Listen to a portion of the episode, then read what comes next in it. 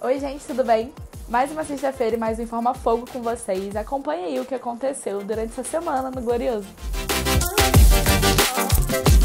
No último final de semana, o Botafogo enfrentou Volta Redonda no Raulino de Oliveira e depois de abrir o placar, acabou levando o empate e terminou o jogo em 2 a 2. O Glorioso somou mais um ponto na rodada e também mais uma atuação ruim com o técnico Marcelo Chamusca. Essa semana, o Botafogo emitiu uma nota oficial sobre a renovação contratual com a capa, que não garantiu continuar com a fornecedora. O clube cogita criar uma marca própria e diz que o contrato atual tem desempenho financeiro abaixo do esperado.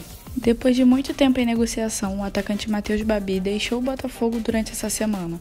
O jogador acertou com o Atlético Paranaense, sendo o maior dinheiro investido pelo Atlético, que vai pagar ao todo 12 milhões de reais. O seu contrato com o Furacão vai até 2025. O Botafogo enfrentou o ABC nessa quarta-feira pela segunda fase da Copa do Brasil e depois de realizar uma partida muito abaixo do esperado durante os 90 minutos, o Glorioso empatou no finalzinho e conseguiu levar a partida para os pênaltis, mas sem sucesso. O clube acabou eliminado pelo time de Natal e deu adeus à competição.